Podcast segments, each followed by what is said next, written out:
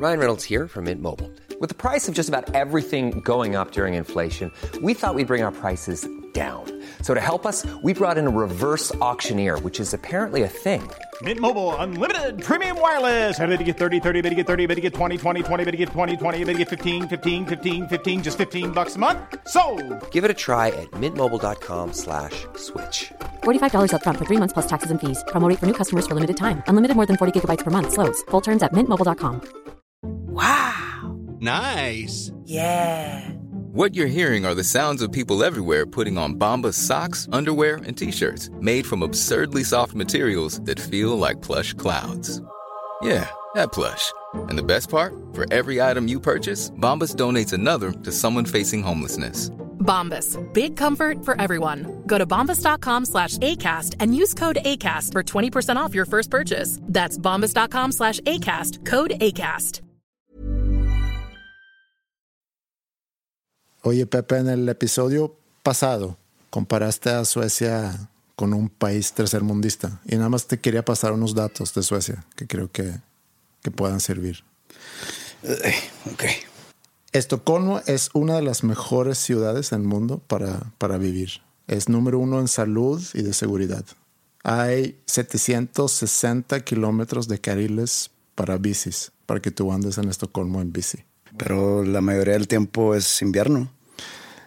Bueno, tiene el mejor aire de Europa, Aire. aire de respirar. O sea, es una ciudad muy limpia. O sea, arranquean el aire. Sí, M- más bien tienen la- el menor índice de contaminación. Sí. No el mejor aire. bueno, sí. Eh, es uno de los países más conectados a Internet. Ok. ¿Ya?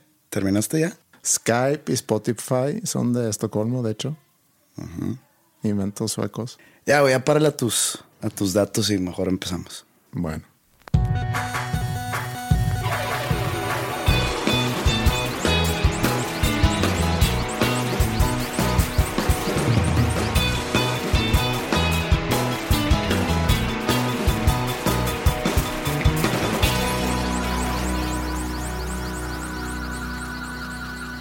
El otro día soñé que había regresado a prepa.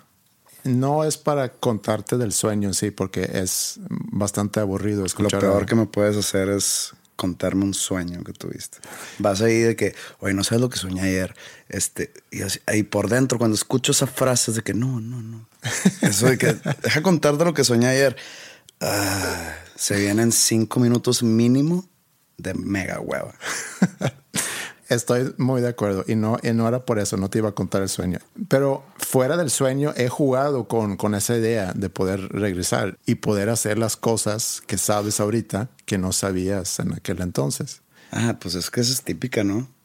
Eso de que imagínate tener 19 años otra vez, pero sabiendo todo lo que sabes ahorita. Sí.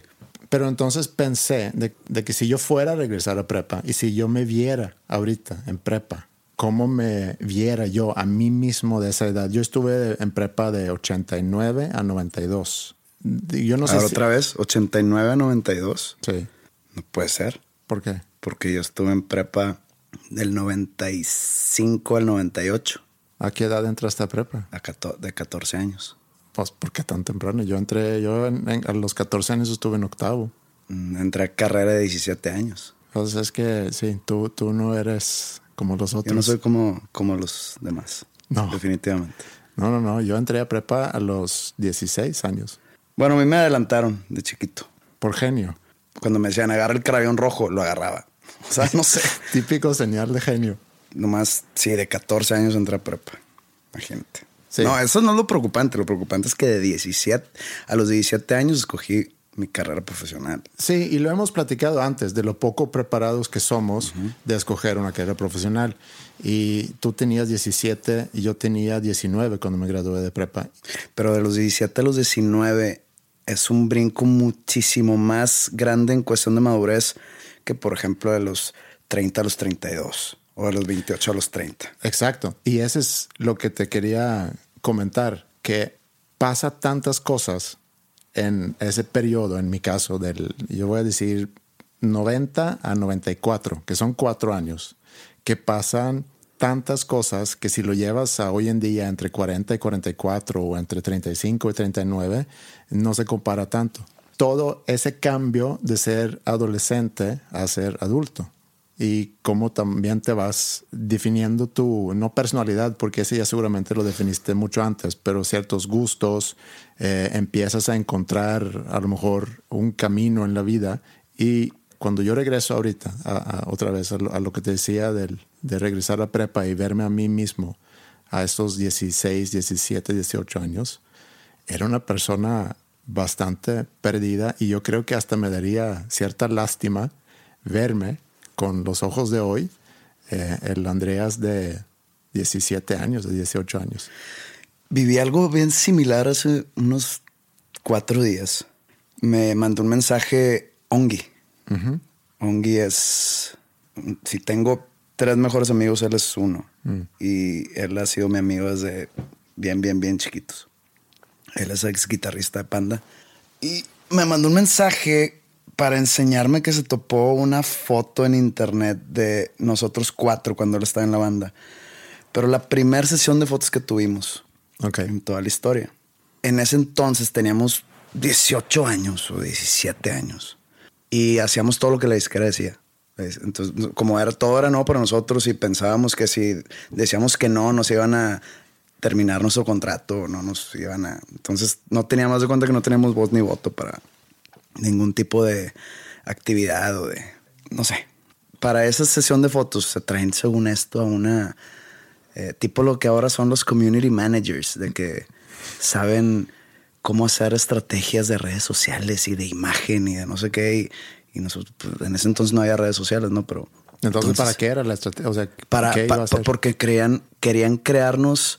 O sea, éramos una banda de rock, pero nos empezaron a querer hacer un tipo de banda de rock slash boy band. Ah.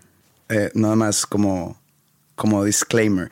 Nosotros somos una banda que se armó en, en nuestra casa. O sea, nosotros no nos, no, nos armó una, una oficina. Sí. Somos una banda totalmente armada como se armaban en los 70s o en los 80s o así, ¿no? Pero haz de cuenta Led Zeppelin. Haz de cuenta. ok. Este, pero más rockeros. Sí. Bueno, eh, entonces ya nos firma la disquera y la disquera pues tiene muchas ideas muy retrógradas y muy como diferentes a lo que nosotros tenemos en mente, pero te repito, nosotros como que no queríamos decir que no. Mm. Entonces llega esta chava que ahorita ha de tener yo creo que unos 40 años, porque en ese entonces pues, estaba más chavilla de haber tenido unos 25. Entonces, unos 25 contra 17, pues no hay mucha diferencia. Entonces, pues. No, pero sí hay mucha diferencia entre 25 y 17. Sí, sí, sí, sí, la hay, pero estoy hablando en, su experiencia. Ok. Entonces nos empezó como que a hacer, a cada uno éramos como que un, un personaje dentro de la banda diferente. O sea, se cuenta como que Ricky era el galán y Yongi era el desmadre. Yo era el inteligente, creo era el me vale madre, soy el punk. Sí. Entonces, como como, sí, como Spice Girls, hace cuenta. Tienes el Sporty Spice y el. Ándale, exactamente como Spice, Girls. Entonces, si, si, Panda hubiera sido Spice Girls, ¿quién hubiera sido tú? Yo, la Victoria Beckham. Sí. Pues para estar casado con él. Sí. No, no te creas. pues a mí me gustaba la pelirroja. Ginger. Entonces yo creo que me gustaría ser ella. Bueno, Ginger Spice le decía, ¿no? Pero se llama Jerry Halliwell. Halliwell, sí. Y lo sacó un video después de que It's Raining Man, Hallelujah. Y pues salía chida en el video. Ella era como mi amor platónico de las Spice Girls. Entonces, como que nos vistieron para esa sesión de fotos. Entonces a mí como ponen, pues tú como eres el inteligente, te vamos a poner unos lentes.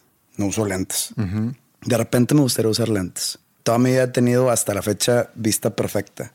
y, no es que he ido con un doctor y me dice, tienes 20-20, sino simplemente nunca he tenido problemas de vista. Pues me pusieron los lentes y lo, no sé quién lo vistieron así, a Ongi lo vistieron así. Entonces nos tomaron las fotos y aparte ellos estaban dirigiendo las fotos. Salten, sonrían, abrácense. Y entonces ya vimos el producto final y estaban bien estúpidas las fotos, bien ñoñas, no sé si sea la palabra. Entonces decidimos no usarlas. Se guardaron, se archivaron.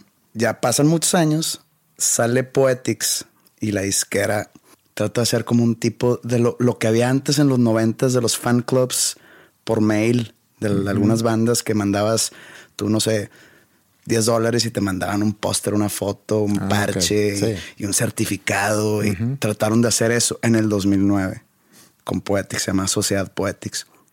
Entonces, cuando sale todo eso, yo nunca estuve muy de acuerdo. Entonces, sale todo eso y veo que mucha gente se siente como que, que le robaron, que le hicieron un tipo de fraude porque les mandaban puras estupideces.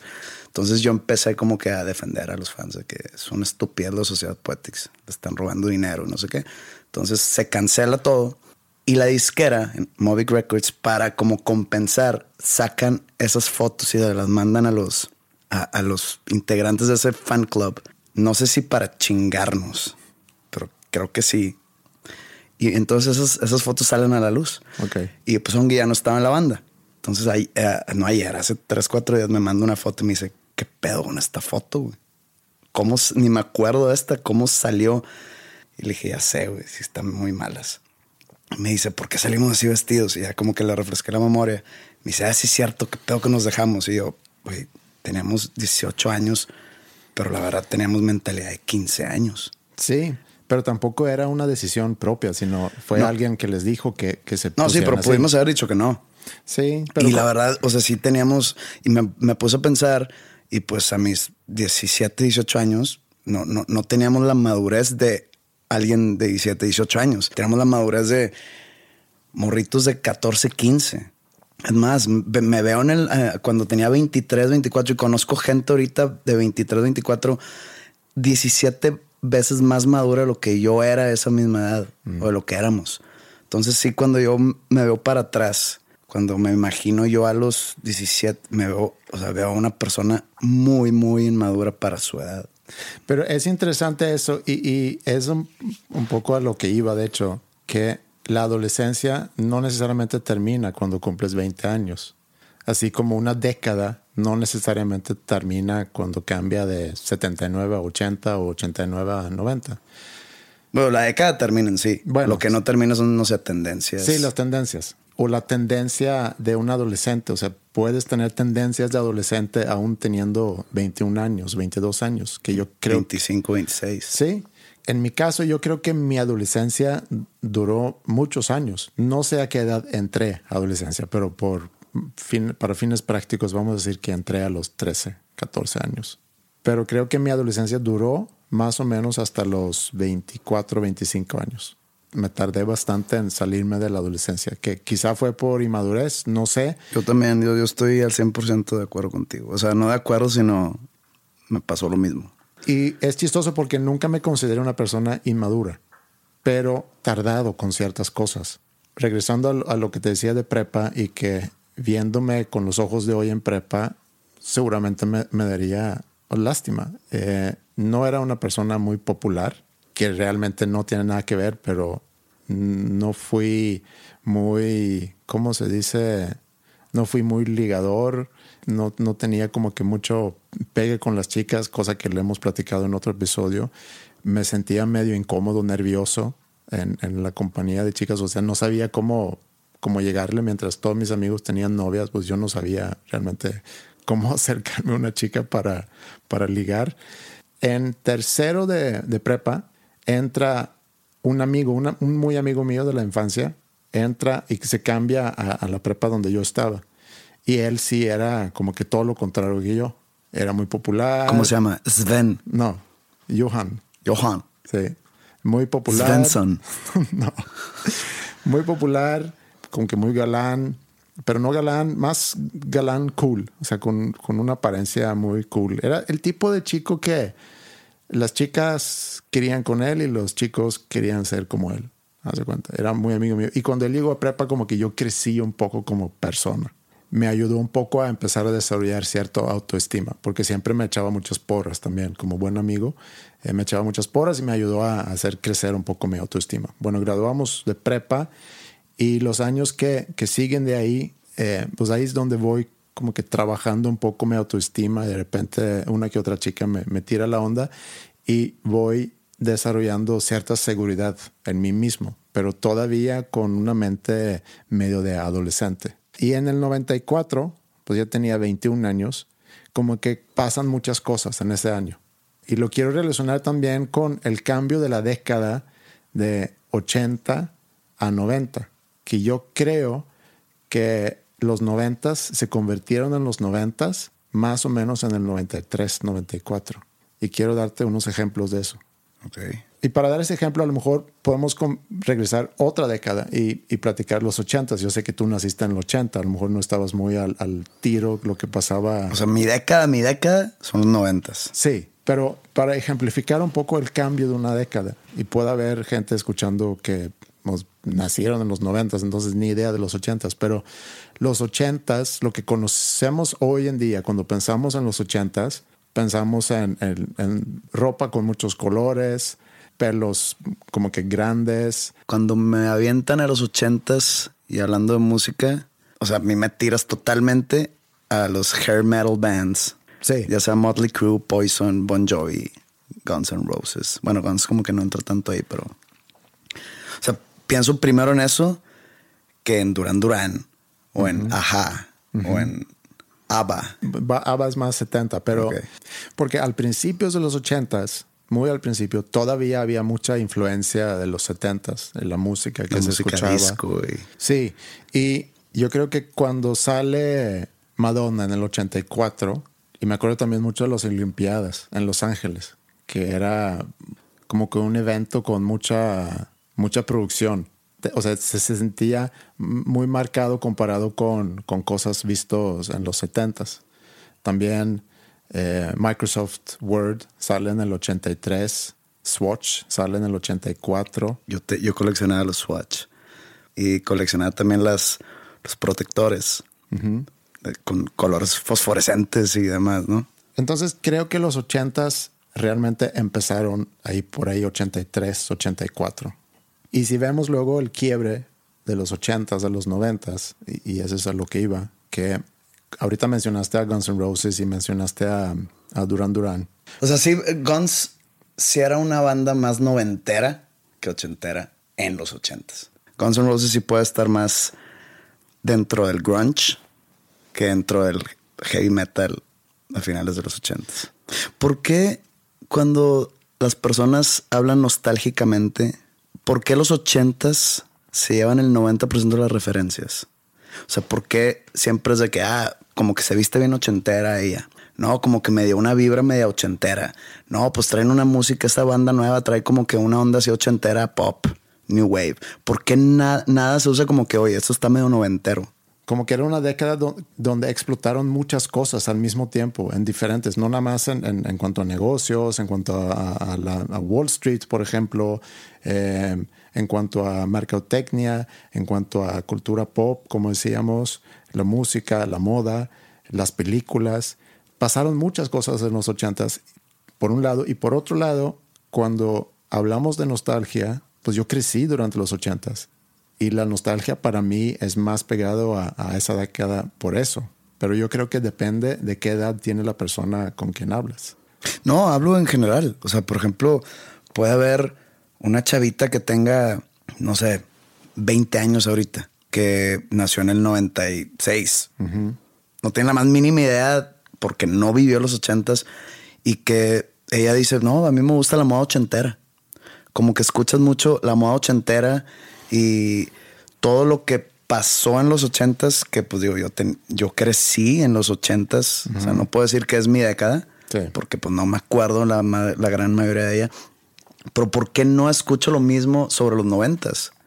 O sea, nunca veo a alguien decir, este vato se, se viste bien noventero, así con sus Dr. Martens y sus camisas de, flanel, de flanela, pues no, no- no Pero sé. sí, por lo mismo creo yo. Los noventas fueron low key. Sí, y- exactamente. Y, los ochentas Llamaban la atención. llamaban la atención. El cambio, si vemos el, el cambio de la música, yo creo que tú vas a estar de acuerdo con esto. Porque ahorita hablaste de los, de los hair, hair metal bands y, y también de, de Guns N' Roses como una banda que, como por haber salido, yo no sé cuándo salió, 86, 87. No, 88 por ahí. Pero otras bandas que hicieron esa transición, yo mencioné, creo que en el primer episodio que grabamos, YouTube, que hizo una transición muy marcada de los 80s a los 90s con Acton Baby, que salió en, en 91, que para mí empezó a marcar una diferencia entre 80 y 90. Metallica saca The Black Album en 91, que sí es una diferencia contra lo que habían sacado antes, pero no tanta diferencia. Es que creo que ese género no se presta tanto, aunque sí lo hicieron, sí evolucionaron malamente para su género. Pues Metallica sacó discos en los ochentas muy pesados como el Kill 'Em All, Ride the Lightning y Master Puppets and Justice for All. Y sacan el Black Album, que fue creo que su quinto en los noventas, y donde todavía tiene tintes de metal, pero un poco más producido a lo mainstream. Sí, producido por Bob Rock. Por Bob Rock, que también produjo Dr. Feelgood de Motley. Ese cambio que, que no fue tanto cambio en, Metallica con el disco que sacan en el 91. Ellos realmente se acoplan a los 90 en el 96 cuando sacan Load, cortan el pelo, empiezan a usar maquillaje y empiezan a tirarle un poco más a la onda grunge. Y el grunge, pues obviamente arranca en el 91 cuando sale Nevermind, que, fue, que no es el primer disco de... El segundo, de Nirvana. Sí. El Nevermind sirvió como para matar la moda del rock de los ochentas que venía siendo Poison y Cinderella y Skid Row. Y luego en el 92 también hay como que un cambio donde Bon Jovi saca Keep the Faith y Bon Jovi sale con un corte de pelo nuevo y, ya también marca que hay otra, otra década. Keep the Faith en los 90 Sí, 92. Y 93, Duran Duran, que mencionaste Duran Duran, también saca el The Wedding Album, que también es un como que un cambio entre... Que viene la Ordinary World Day. Sí que también es un cambio de, de Duran Duran de los 80s a Duran Duran de, de los 90s, que es el 93. Pero para mí, los 90s realmente arrancan en el 94, porque ahí sale Oasis, sale el disco debut de Weezer, sale Ill Communication de Beastie Boys. Creo yo que el mejor año para la historia de la música es el 94. El otro día estábamos en Chile, van dos veces seguidas que, a las cuales vamos y nos ponen un chavo que trabaja para el empresario y como que nos ponen ahí para como para que sea nuestro acompañante a todos lados. Atenderlos. Atendernos. Y estaba, me acuerdo que estábamos en el bar del hotel y empezamos él y yo a acordarnos de los discos, grandes discos que salieron en el 94 y no terminábamos. Entonces era que llegamos a la conclusión que el 94 es el mejor año de la historia de la música. Yo ese año cumplí 21 años. Ya venía yo en esa transición de, adolescente a preadulto, si se puede decir así. En el 94 había ya desarrollado cierta confianza en mí mismo, había empezado a, definir ciertos gustos. Para darte un ejemplo, a principios de los 90, yo lo he dicho muchas veces a, a amigos aquí que a mí me da pena mencionar algunas de las bandas que realmente escuchaba y disfrutaba cuando yo era adolescente. ¿Qué te da pena, por ejemplo? Phil Collins, por ejemplo. Te sé tres canciones. Sí. Y las tres son muy buenas. Pero no, nunca me metí a Phil Collins. Sin albur. Decir que me da pena yo creo que está mal. Más bien puedo lamentar que perdí mucha música muy buena de esta época que, que obviamente todavía tengo la oportunidad de descubrirlo, pero... Mira, no te sientas mal. La canción que más me da nostalgia de cuando era niño, de cuando empezaba a ver MTV, de la parabólica y todo eso. O sea, la escucho y me transporta inmediatamente a esas épocas. No, es, no tiene nada que ver con rock and roll. Es Eternal Flame de The Bangles. Ah, qué buena canción. Es más, con eso cerramos. Está bien.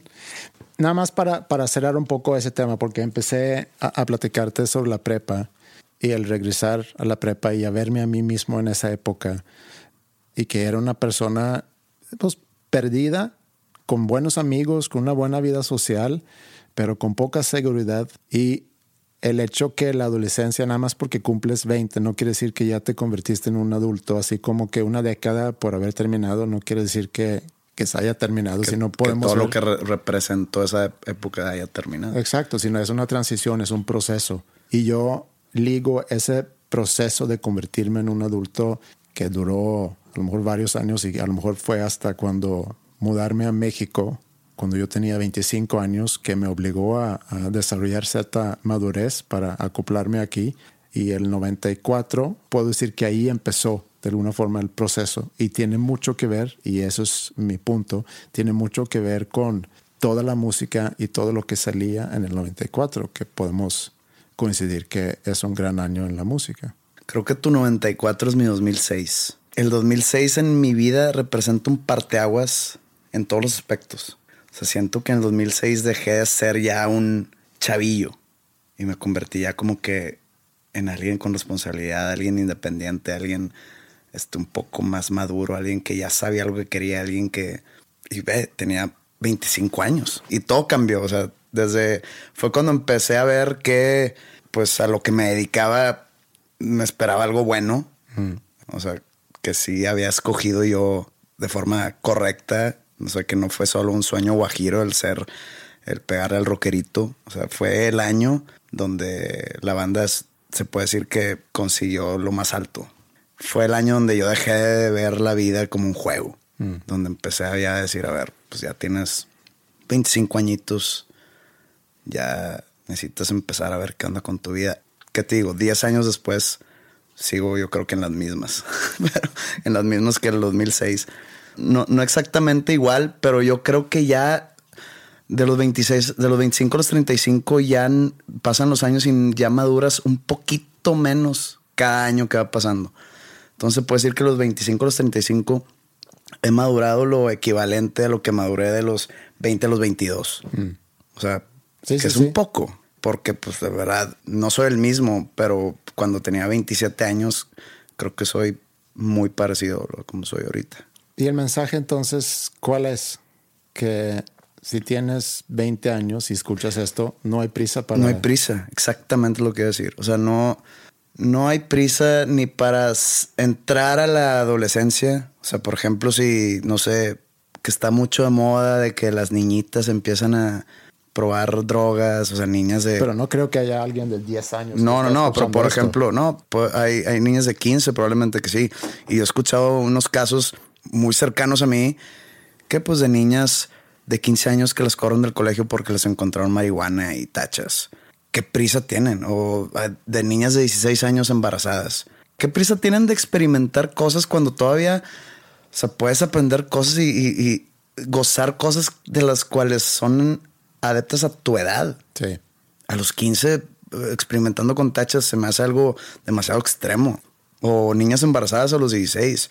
O pierden su virginidad a los 13, ya sea hombres o mujeres.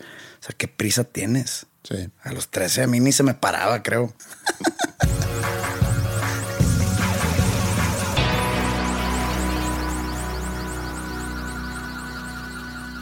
pues fíjate que ayer, domingo 27, que hoy es lunes 28, como la canción. Pero ayer domingo 27 fui al cine. Ajá. Y vi Batman vs. Superman, The Dawn of Justice. Película que probablemente nunca voy a ir a ver. Y película que probablemente nunca hubiese visto. Pero uno, no sé por qué me da curiosidad. Ajá. O sea, simplemente la mera curiosidad de que por qué se van a pelear, que qué razón pueden encontrar en la vida esos dos superhéroes que normalmente hacen el bien, ¿por qué se pelearían entre ellos? Ya entendí, digo, no voy a dar spoilers. Y número dos, de las únicas peleas de superhéroes que veo son las de Batman. Y tiene una simple razón, porque no tiene superpoderes Batman. Todo es simplemente un millonario con un gusto para los gadgets Ajá. y de ahí saca su, bueno, con habilidades físicas en cuanto a la pelea, digamos. Eso es lo que me gusta de Batman. Y me gusta que los villanos de Batman están humanizados, o sea, son humanos locos, algunos hasta deformes, como por ejemplo el pingüino, pero son humanos. No, no, no es nada de otros mundos o no es nada de monstruosidades. Entonces eso es lo que digo, bueno, me atrae, no, no que me atrae, pero digo, voy a ver esa película. Aparte porque siempre todo el, el personaje de Batman trae un lado muy oscuro que a mí me llama la atención. Entonces fui a verla y te puedo decir que lo único bueno de la película es Batman. Ajá. Y no sale Spider-Man, como dijo Mario en el episodio pasado. No, hombre, no habla de esta película, habla de, habló de otra película. Ah, sí es cierto. Captain America, Civil War. Civil War. Sí. Sí, Ahí esa nunca lo voy a ver. No, y como seguramente quedó claro en el episodio pasado, yo no soy muy fan de los, de los superhéroes. y hay algunas cosas que no entiendo de los superhéroes. Todos poseen diferentes, bueno, ahorita acabas de decir que Batman no, pero todos tienen sus diferentes eh, Poderes, superpoderes. Que ese es el chiste del superhéroe. Por eso yo creo que Batman puede ser junto con el Spider-Man. Yo creo que es más popular Batman que Spider-Man. No me voy a meter en cuál es No, más no, no. O sea, esto es, lo- es mi, es mi opinión. Sí, pero Y creo que es por eso mismo, porque no tiene superpoderes. Superpoderes. Pero mi entendimiento de los superhéroes es porque siempre pelean lo mismo. Hay un villano y pelean contra el villano. O pelean contra la criminales o contra un villano que, que, como James Bond, a final de cuentas, ¿no? Que un, un villano que quiere destruir el mundo o quiere destru- destruir la ciudad o qué sé yo. Y todas las, todas las películas, bueno, todas las que yo he visto, porque no he visto todas, son básicamente lo mismo. Y lo que varía es los poderes que puedan tener. Superman vuela, es muy fuerte, eh, ve muy bien, Ve muy bien. ve Vista de águila. Sí. sí. Spider-Man obviamente puede también pues, vuela, pero con la ayuda de, de- la, de la red que saca, ¿no? De la, de la mano, de la muñeca o no sé de dónde. Todos tienen diferentes superpoderes. El Hulk es muy fuerte y puede, o sea, se crece, se hace muy grande, muy grande, pero todos hacen lo mismo. Pelean contra un villano.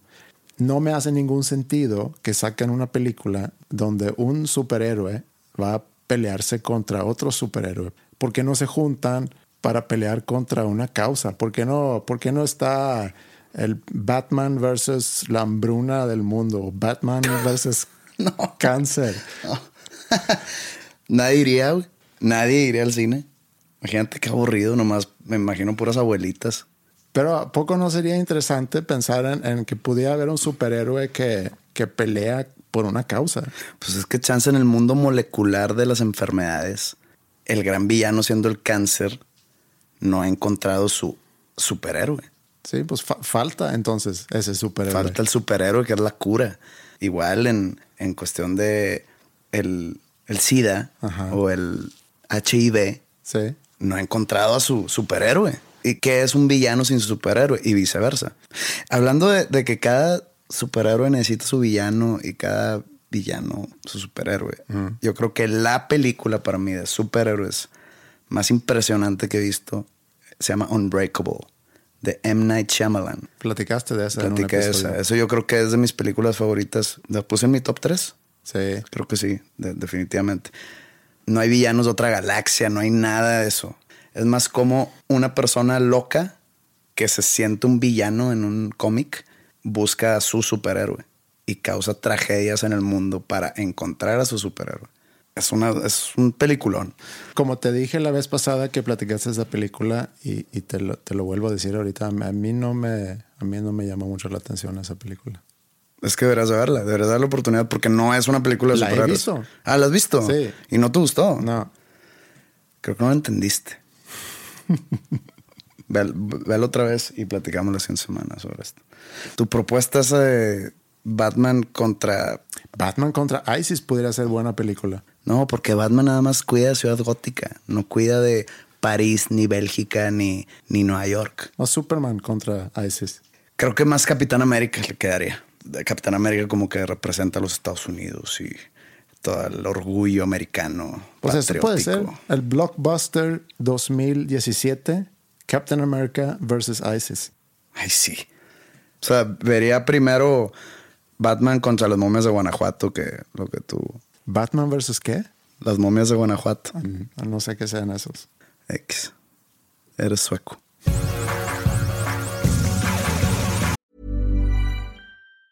Even on a budget, quality is non-negotiable. That's why Quince is the place to score high-end essentials at 50 to 80% less than similar brands. Get your hands on buttery soft cashmere sweaters from just 60 bucks, Italian leather jackets, and so much more. And the best part about Quince, they exclusively partner with factories committed to safe, ethical, and responsible manufacturing. Elevate your style without the elevated price tag with Quince. Go to quince.com slash upgrade for free shipping and 365-day returns. There's never been a faster or easier way to start your weight loss journey than with PlushCare.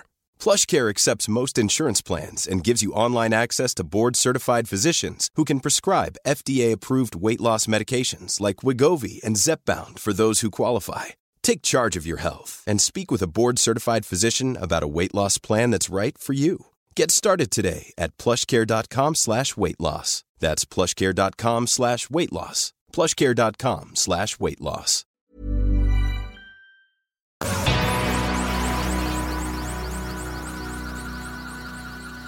Ahorita que estuve en vacaciones y como en cada vacación tienes la oportunidad de convivir más con tu familia, un día salí a, caminar con mi hija mayor, que ya está por cumplir 14 años, y fuimos ahí a dar una vuelta donde, pues donde nos quedamos y estuvimos platicando sobre cosas en general y salió el tema que un chavo le había invitado a un date, a una cita. Y, y, me contó que el chavo le había dicho que no sabía el chavo si llevarla a un restaurante a cenar o si mejor hacer como una carne asada en, en, en su casa. Y bueno, no, no creo que él va a hacer la carne asada. A lo mejor su papá o su mamá va a hacer la carne asada. O a lo mejor es un chavo muy maduro y, y sabe manejar bien la parilla. Eh, eso es como que una característica de alguien maduro. No sé. Saber hacer carne asada. no, a lo mejor no. Es una car característica muy regio, yo creo.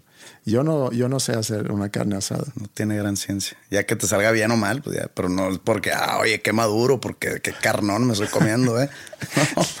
bueno, el punto aquí era que el chavo no sabía si estar en un lugar nada más ellos dos o si hacerlo con más gente. Entonces empezamos a platicar acerca de eso y le decía de mi poca experiencia de salir a citas, porque me acuerdo vagamente de un par, a lo mejor, que yo creo que eran desastres, porque como no tenía yo mucha plática que sacar y tenía mi inseguridad, yo creo que las citas a las cuales fui de joven eh, seguramente eran bastante aburridas para, para la chica que había invitado. Pero le decía, tiene su ventaja de, ser más personas. Igual y pueden hacer ni uno ni el otro, sino porque no van cuatro personas a un lugar y pueden cenar y, entre los cuatro se ayudan a, sacar plática, que creo que puede ser algo más fácil.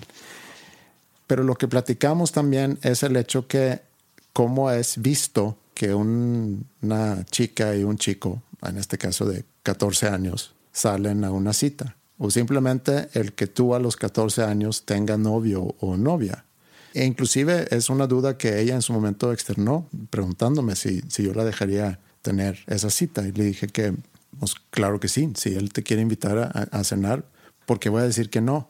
La sociedad en la cual vivimos, y yo no voy a generalizar todo en México, sino más bien donde vivimos nosotros aquí, donde existe mucho el, el qué dirán y donde todavía tener novio o novia a esa edad puede ser como que algo mal visto pero yo no quiero ser hipócrita porque yo a los 12, 13 años sí tenía una novia. La colombiana. Sí.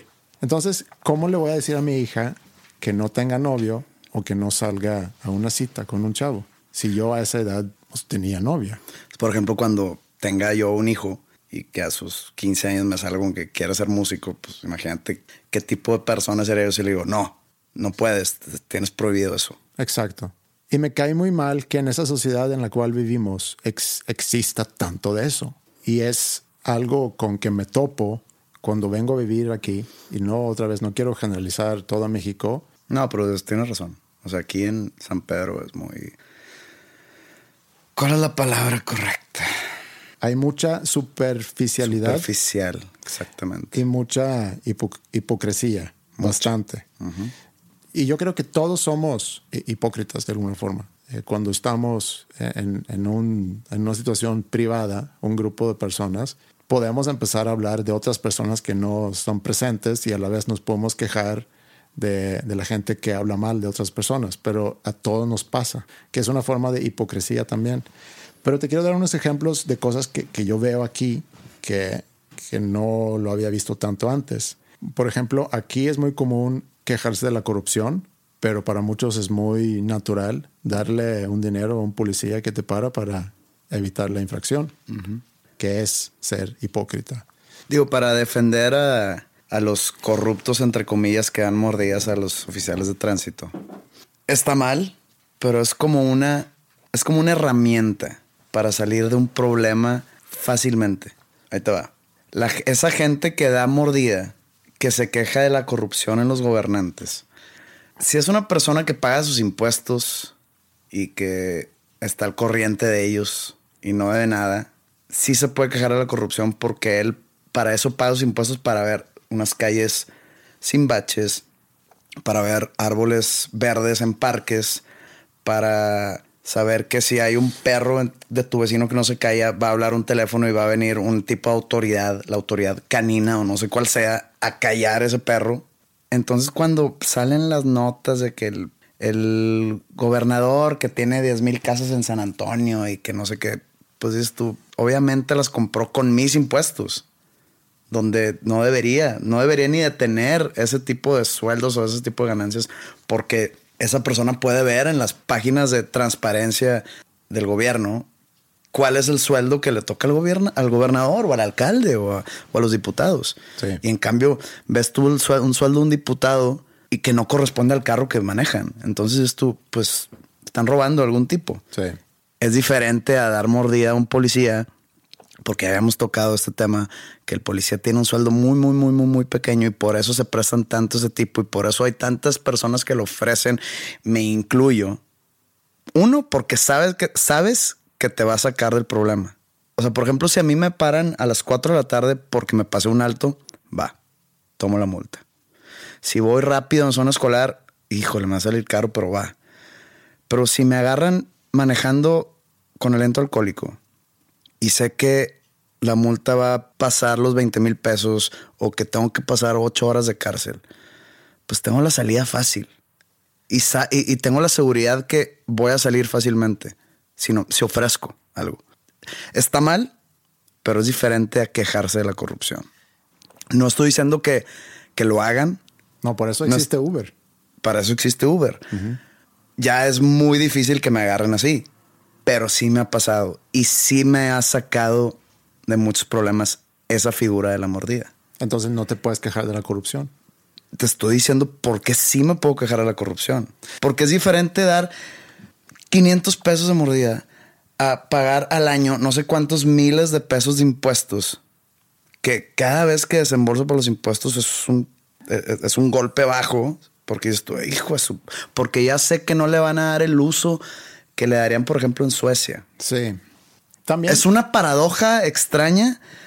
No estoy diciendo que está bien dar mordidas, pero no lo comparo. O sea, no, no estoy yo en el mismo nivel que un gobernante corrupto. Mira, yo creo que nunca, nunca está bien porque de alguna forma no estás aceptando la infracción que hiciste. Es otro asunto si te paran sin que hayas cometido alguna infracción simplemente para sacarte esa mordida, que, que yo creo que es otro ejemplo. Eso es una de las consecuencias, una consecuencia de, de que la gente de mordida, que haya tránsitos que están cazando gente. Pero hay otros ejemplos también que, que yo veo mucho aquí. Por ejemplo, que los incultos reclamando la falta de cultura. Exacto, eso, eso a mí me ha pasado mucho. Digo, si hubiera más teatro, más cultura aquí en la ciudad, Sí, a lo aquí mejor aquí no, lo- hay nada de eso. No, y a lo mejor no lo usarían. Eh, mucho de quejarse de, de muchas cosas y no hacer nada al respecto. Aquí en México en general se sale a, a- ¿cómo se llama? A marchar mucho y se sale a, a reclamar cosas, pero pues rara vez llega a algo. En, la, en las épocas actuales, para el- la gran mayoría de la gente, el hacer algo, como dices tú, es tuitear algo.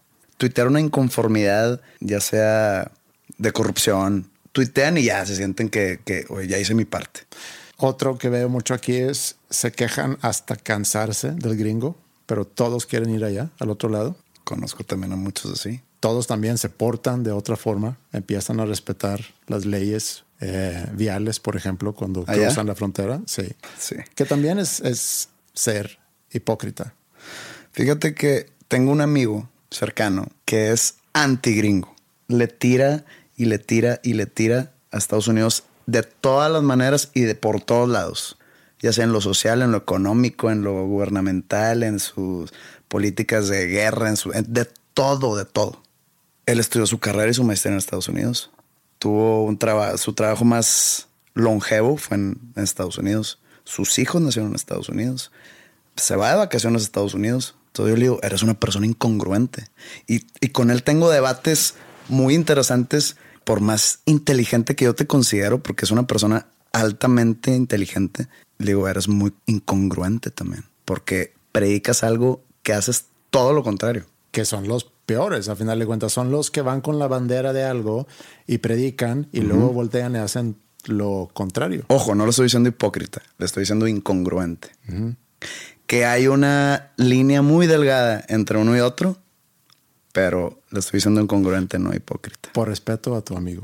No, porque no es una persona hipócrita, es una persona incongruente. O hipócrita en, en este caso en particular. A lo mejor no, eh, no es parte de su persona ser hipócrita, pero en este caso de lo que acabas de describir, sí es algo hipócrita estar diciendo lo que dice sobre un país y luego ya irse a educar allá, irse a trabajar allá, ir a, a que nazcan sus hijos allá.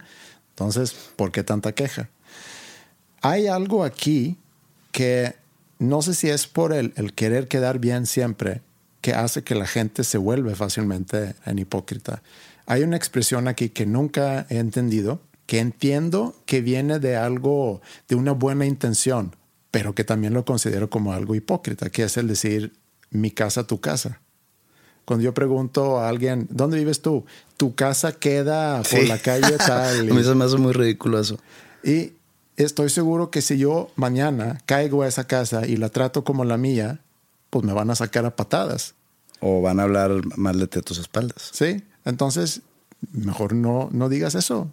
Sí tengo un problema con, con eso de las hipócritas y la hipocresía. Yo creo que la fuente principal de la hipocresía es la diplomacia. O el que tú lo dijiste ahorita, el querer quedar bien con todo el mundo. No, porque la diplomacia es estar viendo ambos lados y tratar de encontrar una No, no, no. vía por medio. Es que tú lo llevas a un, a un como que a una esfera más política. Yo te estoy hablando diplomático. O sea, cuando alguien es muy diplomático es que todo te dice que sí. Nunca te va a dar la, nunca te va a dar la contraria. Siempre sí, sí. Y, y conozco mucha gente así. Y tengo un problema grande con la gente así. Pues yo también lo he hecho. Llevo con alguien que un día antes dije a sus espaldas, esa persona no la aguanto, es un pendejo, es un pelmazo, es un todo, y me lo topo al día siguiente, ¿qué ha habido? ¿Cómo has estado? Sí lo he hecho, pero normalmente si una persona así me cae en la punta, como se dice aquí, no lo voy a saludar tan eufóricamente. Y cuando yo soy testigo de algo así, y donde la persona, no hipócrita, sino la otra, se va, le digo a la persona que, oye, ayer lo estabas destrozando y hoy lo trataste como tu mejor amigo. No, pues digo, o te sacan una excusa que, pues es que nunca sabes si a mí me conviene hacer negocio con él en un futuro. O de que no, es que, pues como que invité a salir a su, a su hermana. No, que siempre hay una razón. Debería de haber un superhéroe, inclusive, ahorita que estamos hablando de, de causas para superhéroes, debería haber un superhéroe que combate la hipocresía. Sería otra película que fracasaría. No, imagínate un superhéroe que, ¿qué características debería tener este, este superhéroe? Saber intuir cuando alguien está diciendo mentiras. Pero ¿cómo se va a enterar? Por oídas. Sí, o sea, se escucha muy bien, oye muy bien. No, no, no, no es, no es simplemente audición. Eso es de cuenta. No, pero imagínate que él está, o ella, ese superhéroe, está al otro lado de la ciudad y nos escucha a nosotros ahorita siendo hipócritas. Tiene que enterarse, pues. Pero que llegaría y nos echaría un sermón. No deben de ser así, muchachos. La sociedad no se creó para ser mentirosos e hipócritas. Les dejo eso de tarea y, pues no. Llegaría y que nos golpearía por ser hipócritas. Él sería, sería un tirano, sería un tipo de dictador. ¿Tú qué superpoder quisieras tener? Nomás uno. Invisible. Ser invisible. Sí. Fácil. Ok. ¿Tú? O sea, te fuiste por la fácil. Hay varios. Ajá. Obviamente el teletransportarte es un superpoder muy atractivo. Ah, sí, ese sí. Sí, quizá esa. Imagínate que se me haya olvidado algo en San Antonio. Piu, piu. Y regresé y ya me lo traje. Digo, invisible también es muy bueno. no puedo terminar de enumerar los beneficios de ser invisible. El gusto. Sí, pero, pero ¿qué otras ibas a decir? Pues está el superpoder de nunca tener cruda. Ese es, sí. El superpoder de nunca engordar. Es que no son superpoderes. Sí son. No. Cruda, No, no, no, no, Nunca cruda. tomas. No, no, no. No pero engordar, pues no Pues obviamente, tanto. no. pues, ay, le estás perdiendo todo el sentido. El, no tener, el superpoder de no tener cruda, pues para Poder tomar. O sea, no- para tom- bueno. tomar, tomar a gusto y. Sí. O de que para dejarme caer una hamburguesa double meat y que no pase nada al día siguiente. Bueno, pues no tienes ese problema porque no comes tanto y tampoco andas crudo todos los días. Entonces, no es algo que tú necesitas. Sí entiendo el beneficio de tener ese superpoder, pero Creo que no lo entiendes. bueno, síguele con tus ejemplos. El superpoder de darle cruda a alguien. de que sabes que ya me tienes hasta la madre. Ay, hijo de su madre, qué pinche crudón. Y ya te vas. Y dices por posicón. Sí, a lo mejor ese es el poder que va a tener este superhéroe que, que combate la hipocresía. ¿Cómo se va a llamar? Que el, el hombre hipócrita, digo, que Hippoman. Hippoman. O sea, Hippoman. te estoy diciendo que el Hippoman, su superpoder va a ser dar cruda. Sí. No, pero eso es mi superpoder y no me quiero llamar Hippoman. No, pero tú no tienes que ser, al menos de que quieras, Yo quiero ser cruda, man. pero ¿estarías de acuerdo de ser el superhéroe que combate la hipocresía? No, quiero ser el superhéroe que da crudas, nomás por el gozo de dar crudas. O sea, el crudaman es un villano y que él, así como hay villanos que se entretienen causando caos y causando el mal, pues mi entretenimiento y mi alegría es causar crudas. Ver a alguien crudo me divierte. Entonces tengo el superpoder, pues voy a hacer al mundo crudo. Entonces necesitas tener un superhéroe para generar ese balance. ¿Y quién es ese superhéroe? Un no tomo man, O sea que la película es No Tomo Man versus crudaman. The Fall of Justice.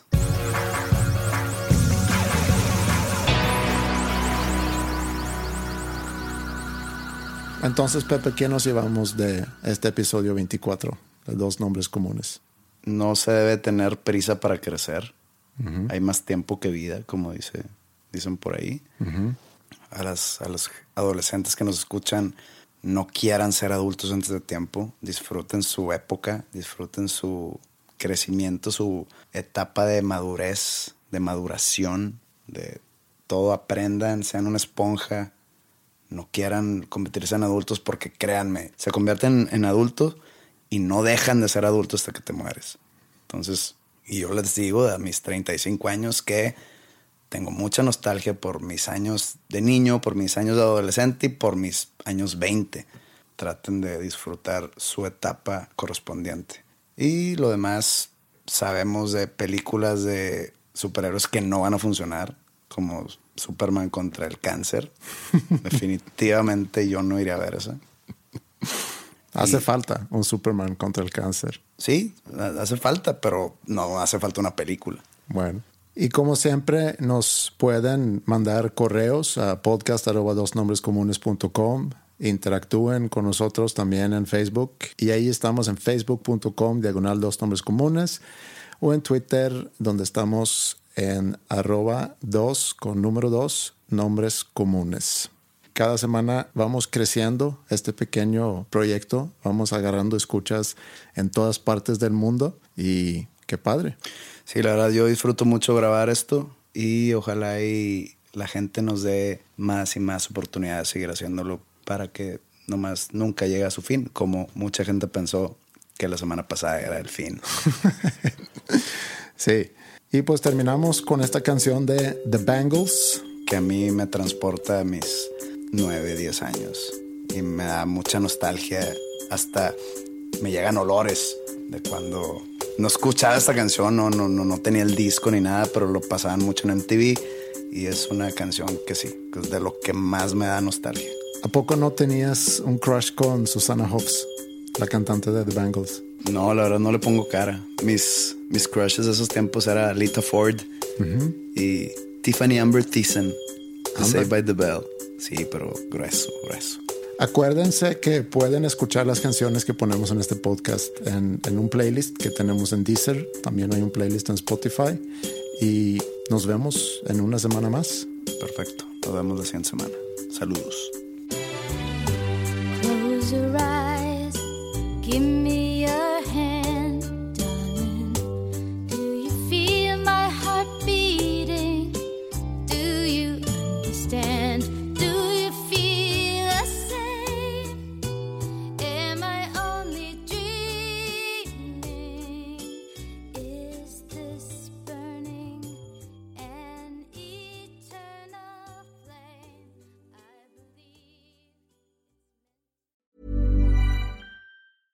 Even when we're on a budget, we still deserve nice things.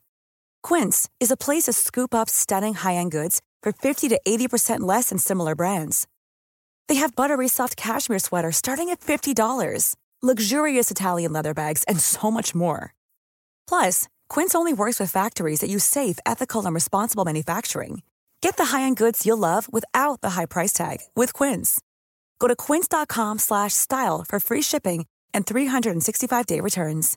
How would you like to look five years younger? In a clinical study, people that had volume added with Juvederm Voluma XC in the cheeks perceived themselves as looking five years younger at six months after treatment. Look younger, feel like you. Add volume for lift and contour in the cheeks with Juvederm Voluma XC. Reverse signs of aging by adding volume to smooth laugh lines with Juvederm Volure XC. For important safety information and to find a licensed specialist, visit juvederm.com. That's J U V E D E R M.com. Not for people with severe allergic reactions, allergies to lidocaine, or the proteins used in Juvederm. Common side effects include injection site redness, swelling, pain, tenderness, firmness, lumps, bumps, bruising, discoloration, or itching. There's a risk of unintentional injection into a blood vessel, which can cause vision abnormalities, blindness, stroke, temporary scabs, or scarring. Talk to a licensed specialist to find out if it's right for you.